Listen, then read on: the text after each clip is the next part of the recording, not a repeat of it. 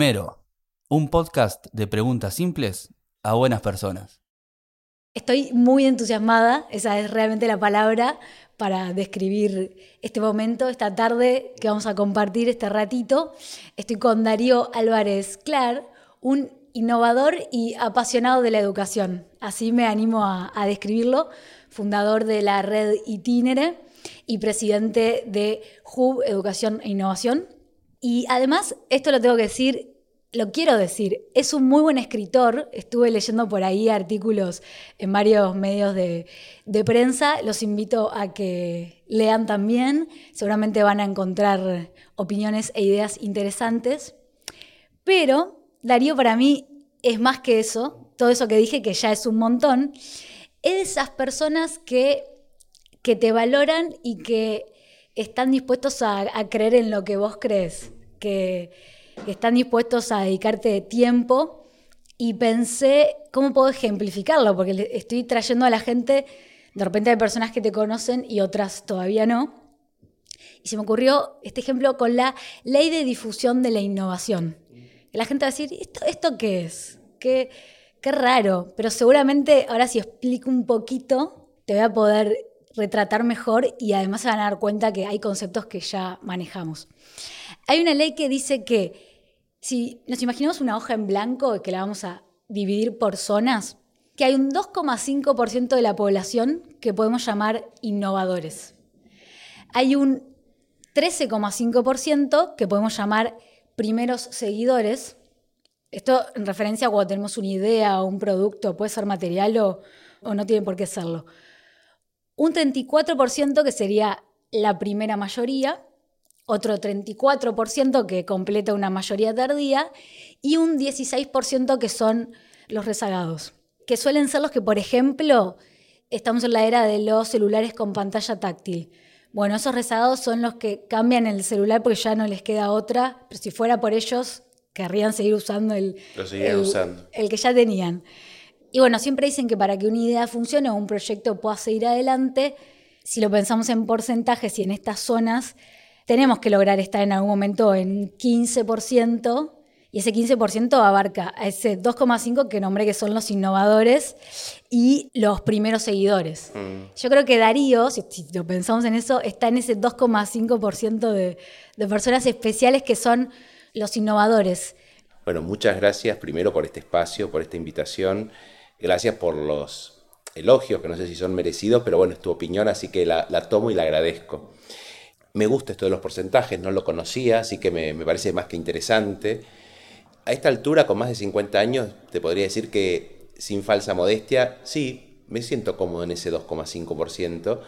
Y creo que tiene que ver no solamente con lo que uno hace o con los resultados que uno obtiene, sino más que nada con una actitud. Yo creo que la innovación es, en las instituciones es una cultura, pero en la vida personal de las personas es una una forma de ser, una forma de pensar y una forma de actuar. La innovación no es solamente si inventaste algo, creaste algo que no existía, transformaste absolutamente. Eso es. Pero puede ser que no lo hagas, pero la actitud igual te lleva a ser una persona innovadora. Y yo creo que la innovación tiene condimentos que hoy también los decíamos en este hub. Tiene condimentos que tienen que ver con el animarse, con el arriesgarse, con hacer de una manera distinta lo que está instituido o el statu quo, que tiene que ver también con el poder pensar que hay algunas formas de ser, hacer, en educación y en otros ámbitos que hay que conservar porque son buenas, porque dieron resultado, y otras que hay que hackearlas, que hay que cambiarlas, que hay que modificarlas, pero tampoco de una manera neurótica, de una manera arrebatada. Son cambios que hay que poder introducir.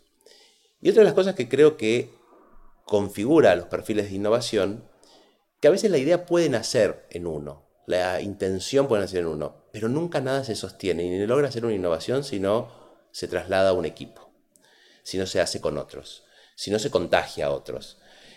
Y en eso vos describías algo que por ahí sí me, me identifica, que es me gusta escuchar, me gusta conectar gente, me gusta conectar gente que hagan cosas entre ellos y que no, no me incluyan, pero como diciendo, conózcanse. Y creo que el escuchar y el hacer con otros te lleva a esto, a que estés todo el tiempo atento e inspirado. Decir, che, qué bueno sería hacer esto. ¿Y por qué no lo hacen uno con otro? ¿Y por qué no lo probamos por este lado? ¿Y qué podría pasar si no sale así? Bueno, nada, hay que ir por otro lugar. Entonces, la actitud de probar, de hacer laboratorios, de aprender de otros y seguir aprendiendo toda la vida también es para mí un resumen de la innovación. Hay una cosa que me gustó mucho, lo voy a contar para que también se den idea de cómo nos encontramos nosotros. Ahora que vos hablabas de conectar a la gente, a nosotros nos conectó Lorena Fernández Sáez, que trabaja ahora en, North School, que es el primer colegio uruguayo que forma parte de la red Itinere. Y mm, vos viajás de Buenos Aires a, a Montevideo cada tanto, nos juntamos en el hotel en el que vos estabas porque quería acercarte a un proyecto que, tengo.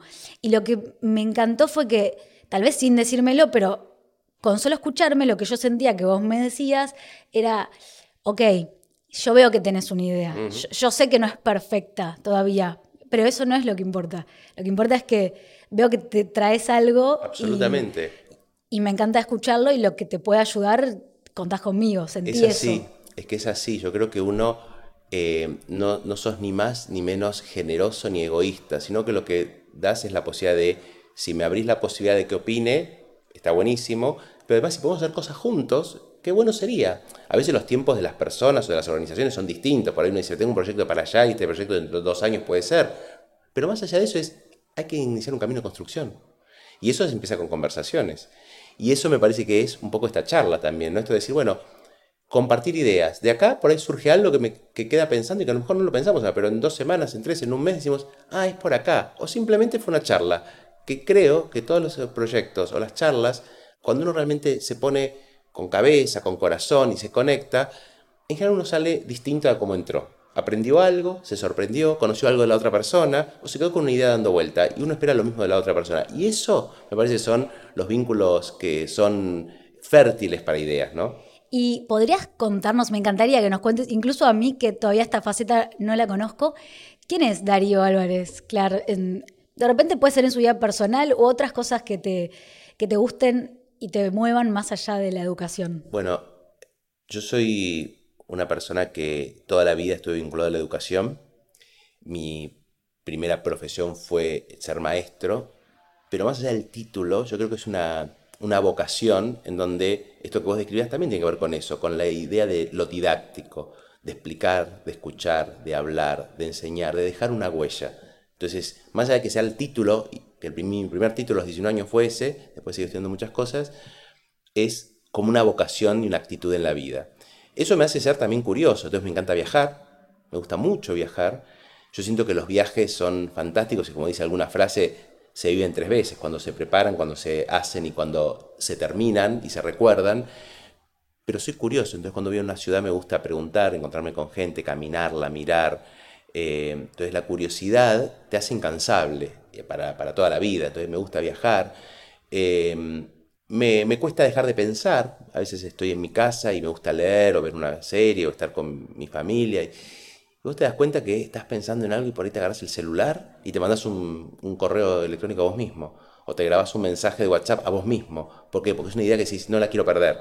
O le mandás correos a otras personas que están en tu equipo para decir, no dejemos hablar de esto. O sea, muchas veces los títulos de mis correos a alguien es hablemos. Estoy como diciendo, y después pongo de qué, ¿no? Hablemos de tal cosa. Pero es como que lo que inicio es hablemos. Nos queda una conversión pendiente. Claro. Hay un viajero muy famoso que escribió que se llama Bruce Chatwin, que mm, registraba mucho en sus viajes. De hecho, él lo conocía a través de las libretas legendarias de estas Moleskine, que cuentan historias de gente que las usó, eh, preferentemente gente que después este, se hizo famosa. Y él decía, claro, hay que anotar las cosas, porque a veces pensás que te vas a acordar y después no, no te acordás. Pero además, yo me encuentro muchas veces hablando con gente que yo no le cuento mis viajes, porque a veces contar el viaje de uno es y a mí que me interesa. O hasta puede ser, no sé, como, no sé, como que, bueno, pero que me estás contando algo que yo no hago, no me gusta, no me interesa, o no puedo hacer. pero yo me encuentro contando anécdotas de los viajes, o dando datos. Yo en una época, en una red social que ya es de, está medio anacrónica, que es el Facebook, hacía mis viajes, y yo decía viajando, andando. Entonces pues decía, ando por, entonces pues decía, montevideando, madrileando, y contaba datos que me parecían interesantes lejos de ser un blog de viajero, lejos de ser un dato de interés, digo, yo sentía que compartía con gente con la cual quiero o que, estoy en contacto un dato, un dato interés. Otra vez, la actitud pedagógica, ¿no? De te cuento esto. Y generalmente eran datos como pequeños, ¿no?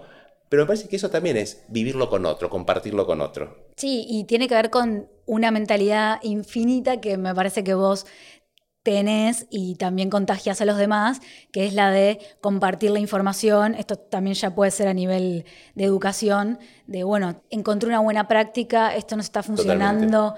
nos acercar una idea nueva y también dársela al otro y que si al otro le va bien, Totalmente. Eh, a mí también me va bien. Bueno, vos, vos recién nos contabas o, mencionabas que nos estamos reuniendo en este espacio después de una actividad que nos llevó todo un día, en donde se integraban y se reunieron docentes, directivos, funcionarios, profesionales, estudiantes, emprendedores, eh, profesionales de la salud, profesionales de, la investigación, biólogos, muy, muy ecléctico, muy heterogéneo, pero ¿qué había en común? la educación y la innovación como ejes de la transformación social.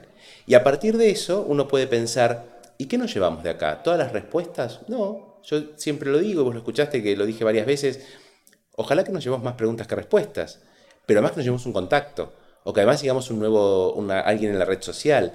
Entonces, me parece que eso de compartir la información es, nadie tiene toda la información, necesita de otro. Pero además, no solo es un acto de... Eh, de humildad por un lado y de generosidad, abrir las puertas de la casa, de un colegio, sino también decir, si alguien encontró la forma de hacerlo bien, mejor, o genera impacto, ¿por qué no compartirlo? Porque en realidad el beneficio no va a ser ni tuyo ni mío solamente, va a ser de, en el caso de la educación, de niños, de una sociedad, de un país mejor. Claro, de lo que construimos. Y es cierto eso, que había muchas energías, podemos llamarlo así, y en realidad también nuestro, pienso, lo pienso así, como en cualquier cosa que hagamos, pero nuestra tarea es acomodarnos y acomodar todas las energías. Y si bien todas eran distintas, pero había rasgos en común. Bueno, todos estamos acá porque queremos aprender, todos estamos acá porque queremos conectar y llevarnos algo. Exactamente. Bueno, yo creo que ese es, ese es el motor, ¿no? Eso es decir, seguimos aprendiendo toda la vida, aprendemos de otros y con otros, algo tengo para aportar, pero también tengo para aprender. Y eso fue el común denominador en temas muy eclécticos, muy raros, muy distintos. Eh, es más, empezamos hasta en un momento del mediodía, hicimos estiramiento y descanso, pero no solamente para despertarnos, sino para que decir, y por ahí me lo llevo a mi vida, hago una actividad de estiramiento cuando me siento mal. Y hubo alguien que estuvo bailando y estaba fascinado de bailar y la primera vez en la vida que bailaba y terminamos cantando. Bueno, eso es donde se atraviesa el arte, la tecnología, la educación, la innovación la investigación, la, biología, y todo eso junto en un mismo lugar, ¿cómo? ¿Para qué? bueno, porque son posibles motivaciones que, tienen que ver con esto, ¿no? Con una sociedad cada vez mejor. Exacto, comparto. Y volviendo al tema de los viajes, vos decías que te gusta mucho viajar. Entonces pienso, y vos me, lo confirmás ahora, que viajar puede ser una inspiración para ti. Absolutamente. ¿Qué, qué cosas te inspiran? A ver, me inspira, los viajes me inspiran porque uno conoce ciudades, conoce formas de pensar, eh, arquitectura, colegios. Yo viajo y conozco colegios. Eh, entonces los viajes me inspiran de por sí. Me inspiran las historias de vida, las historias pequeñas. Donde decís, wow, vos fíjate, o sea, me quedo como muy pegado a esa situación. Decís, mira lo que fue capaz esta persona, mira de dónde surge, mira lo que hizo, mira cómo transformó la vida, mira cómo se le ocurrió esto, mira cómo inventó, mira cómo modificó su sociedad. Esas historias de vida, por ahí, a veces no son casos que vos lo podés llevar a hacerlos masivos. Sin embargo, decís, wow, encontrarle, me inspira la, encontrar la vuelta a, a decir, un caso, por ahí la historia no es replicable, pero sí la potencia. Eh, yo a veces hablo con jóvenes que son emprendedores y yo le digo, el modelo de éxito de ustedes no es el producto que sacaron, si lo vendieron, si son una empresa y todo, es el motivo que los llevó a hacerlo por ejemplo, he hablado con emprendedores que han hecho unas aplicaciones excelentes y que hoy cotizan casi en bolsa, te diría por decirte una barbaridad. Pero digo, a vos no te hace exitoso cotizar en bolsa en una empresa cuando tenés 21 años. A vos te hizo exitoso que pensaste en este proyecto para una compañera tuya a los 15 que necesitaba leer distinto. Y eso me parece que es también el poder trascender en estas conversaciones con jóvenes. Sí, me recuerda a algo que escuché sobre Luther King cuando da el discurso. En realidad él no dijo, yo tengo un plan y la gente lo seguía porque tenía un plan. Él dijo, yo tengo un sueño y me parece que logró que las personas hicieran de ese sueño también su propio sueño. Y eso fue lo que... Creo que esa es la clave. Creo que ya estaban ahí porque, bueno, ahora tu sueño pasó a ser mi sueño o, o un punto de conexión tenemos en nuestros sueños. Exactamente. Entonces, por eso ahora creo en vos y, y me, me interesa lo que tenés para Y porque además, compartir. si, si uno recorre con otros ese sueño compartido, no le está cumpliendo el sueño al otro. Generalmente estos sueños trascendentes son sueños que derraman en más gente. Pues yo no es que tengo un sueño que trabajen todos para que cumpla mi sueño, es trabajemos juntos porque de este sueño nos beneficiamos todos. Sí, quiero, si, si podés, porque me interesa tu, tu forma de verlo, a pensar juntos en voz alta sobre esto. El otro día escuchaba un podcast que se llama Un poco de optimismo, en realidad lo traduje al, al español, de Simon Sinek y él entrevistaba a Brian Collins y el tema que trataban era diseñar el futuro. Estaban hablando sobre dos palabras, un concepto, y me convencieron, de ahora en más voy a empezar a usar una palabra que no usaba para reemplazar otra que usaba. Las palabras son potencial e inevitabilidad. Entonces Collins decía, yo les hablo a mis estudiantes de la misma forma que les hablo a las personas con las que trabajo. Les hablo sobre quiénes pueden llegar a ser y no contrato a la gente por su potencial, sino porque sé que van a llegar a ser lo que quieren ser, que es distinto a potencial. Entonces Simon, el anfitrión, le dice, pero eso no es potencial, lo que vos podés llegar a ser. Y Collins le dice, no, potencial puede ser que sí o puede ser que no. Inevitable es que eso va a suceder. Yo sé que ellos o ellas van a llegar a, a hacer eso. Entonces cuando lo planteo en esos términos, la conversación es distinta. Cambia, porque es como que te dijera, ¿qué te gustaría hacer a vos? Bueno, yo sé, Darío, que vos vas a hacer eso. Y no importa lo que hagas, el resultado va a ser bueno eh, y estás en buenas manos Sí. y eso te da confianza, te, Sí. te cambia la mentalidad. Es un tema para seguir pensando, ¿no? Porque, pero en principio acuerdo con que el potencial no deja de ser de alguna manera como un techo de cristal, un límite a donde llegar. Potencialmente sos esto, ¿y quién dijo que no puede ser otra cosa, o más, o menos, o ir en otro sentido, ¿no? Potencial pareciera un designio. Lo inevitable también, por eso digo, me quedo pensando en los dos conceptos, pero me parece que la posibilidad de hacer, la posibilidad de transformar y la posibilidad de decir no, no autodeclararse como eh, bueno o malo en las cosas o hasta dónde quiero llegar y nada más. Y, que no sea solo una carrera personal o, o compitiendo con otro. Me parece que el desa- desafío es con uno mismo, ¿no? ¿Qué más puedo hacer? ¿Qué quiero hacer? ¿Hacia dónde quiero hacer? ¿Con qué costo? ¿Con qué personas? Así que sí, me parece que sí, no hay que poner techos de cristal. Y tal vez también tiene que ver, ahora por lo que decías, con esto de crear un espacio seguro. Eh, tal vez más allá de la palabra que usemos, pero de transmitirle confianza a la otra persona. de- Absolutamente. Acá puedes decir lo que, A ver, vos lo que sientas, acá, eh, digo, siempre sí. hay este de respeto, por respeto supuesto. y valores a tener en cuenta, pero A ver, yo creo que ahí lo que tenemos que tener también en claro es que en cualquier orden de la vida el, el vínculo entre las personas se basa en la confianza, que a veces se pone en juego. Pero si en algunas se- es fundamental la confianza, es en la educación. Pues ya no es que tiene que confiar una persona, sino que tiene que confiar una persona de dejarte lo mejor que tiene en la vida, que por ahí es su hijo, para que lo formes durante muchos años, lo acompañes en su desarrollo, lo hagas descubrirse a sí mismo y terminar para seguir en otra etapa de la vida que si no fueron buenos esos años, se perdieron porque nunca más vuelvo a ser ni niño ni joven. Entonces me parece que hay algo de la confianza que cualquier vínculo humano lo sostiene, pero la educación es fundamental. Con esto te referías, eh, leí en un artículo que hablas de entornos innovadores, de generar entornos innovadores y que ya el hecho educativo no sucede solamente en la escuela, sino que está en todas partes. Ahora estamos acá sentados teniendo una conversación, grabando un podcast y estamos aprendiendo. Y mm, entonces me pregunto si te referís también a, a las familias o qué quiere decir generar entornos, ¿cómo te lo imaginas? esos Entornos innovadores es que un niño o una niña no aprende solamente en un aula y cuando está dentro de una escuela. La función indelegable de la escuela es que aprenda y aprender ya no es repetir contenido, sino que es desarrollar competencias, es poder adquirir herramientas que en otro lugar no las adquiría, ponerlas en práctica, equivocarse, aprender del error. Esa es la tarea de la escuela. Pero no es única, se aprende en casa, se adquieren valores en casa, se aprende viajando, se aprende en un museo, en la calle, viendo a otros, yendo a un club, representando a un país. ¿Y quiénes son los agentes de, eh, de educación? La familia, la escuela, pero también un montón de otras cuestiones. Hoy un niño o una niña aprende en redes, cosas buenas y cosas malas. Aprende siguiendo un youtuber. Aprende pudiendo entrar a ver algo que le interesa mucho y se fanatiza con algo y sabe más que sus compañeros, que su maestra, que sus padres, porque le puso todo, el amor, la vocación, la curiosidad. Entonces, hay nuevos agentes educadores. Bueno, e-, eso es tener en cuenta que los entornos de innovación tienen que ver con el cambio de paradigma, es si en la escuela se enseña de una manera y en la vida de otra, hay una crisis. Entonces, ese entorno de innovación es que el ecosistema de innovación incluye a muchos actores y muchas áreas y muchos espacios. Y todo eso es necesario para el proceso, no fragmentar tanto. Ahora que vamos a ir redondeando, me interesa este tema porque está en agenda en Uruguay y es muy importante. Si querés, puedes dar algún comentario sobre esto. Esta es la breve intro al tema.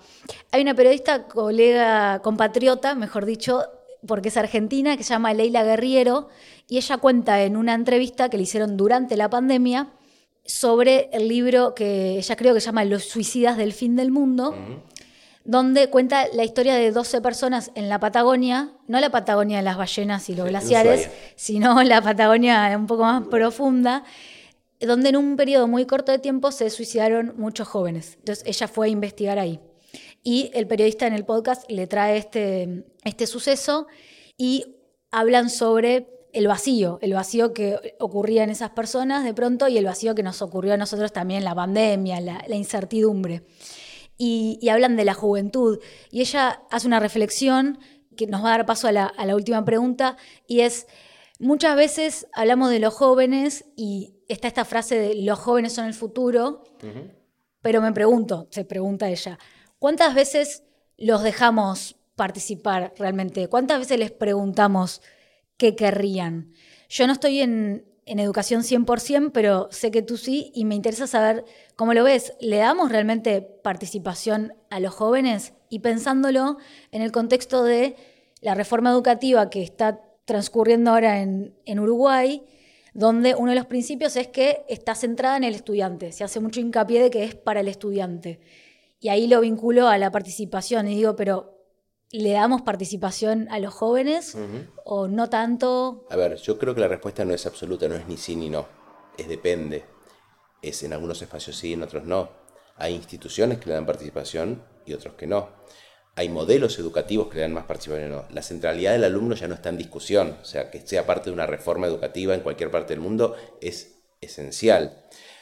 Ahora, te diría que hay tres cuestiones. La primera es, las generaciones anteriores a los niños y jóvenes que hoy están en las escuelas, muchas veces no estamos formados o preparados o con la mente abierta para esto. Entonces hay una primera crisis en donde que decir, hacer o implementar una, reforma requiere que también haya una transgeneracionalidad en la aplicación de estas realidades y eso lleva tiempo. Entonces, es un dilema. Tú no puedes decir la centralidad del alumno, pero adentro del aula sucede, no en todas. En el sistema educativo de Uruguay sucede, y no en todo el sistema, hay actores que no. ¿En el sistema de Argentina sucede? No. Entonces, a ver, uno tendría que pensar que esos procesos son muy largos, pero sí tienen que haber una convicción, y ese es el camino sin duda. Por otro lado, creo que hay otros elementos que aunque uno le diera una participación a los jóvenes, y aunque haya, también hay otros contextos que son a veces desafiantes, contextos de vida, contextos económicos, falta de modelos, falta de incentivos. A veces, aunque uno le diera la participación, lo que no hay es una motivación, una motivación intrínseca, un deseo de seguir. Y eso es lo terrible. Y por supuesto la pandemia lo agravó muchísimo. Los números de lesiones, de, suicidios, de intentos de suicidio, de eh, jóvenes afectados a nivel mundial superan el 25% entre chicos de 14 y 17 años.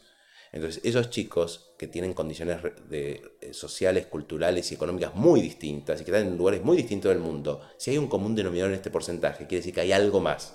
Y creo que a veces tiene que ver con la falta de proyecto, la falta de espacio, la falta de participación y a veces con el desánimo. Tenemos jóvenes que hoy en algunos lugares no consiguen trabajo y no se ven consiguiendo un trabajo, que tienen que definir una vocación, una carrera y no saben qué estudiar, y que tienen la tensión entre lo que ellos desean y lo que la familia le dice o la posibilidad de acceder o no, o el dinero para hacerlo, o a veces el deseo y la realidad están muy alejados. también hay una transformación en esto.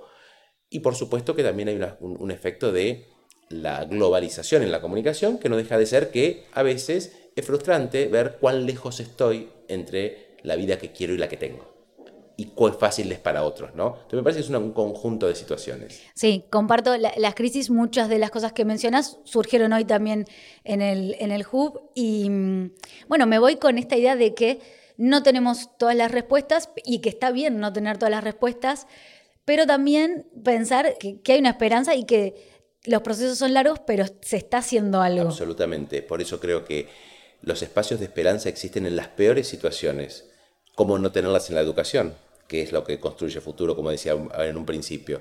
Entonces, esperanza tiene que haber, la esperanza hay que construirla, pero además lo que hay que lograr es poder hacer visibles las cosas buenas que pasan, las cosas que sean inspiracionales, los proyectos que sean potentes, las sociedades que logran resultados, porque con eso es más fácil acercar ese horizonte que no es tan lejano.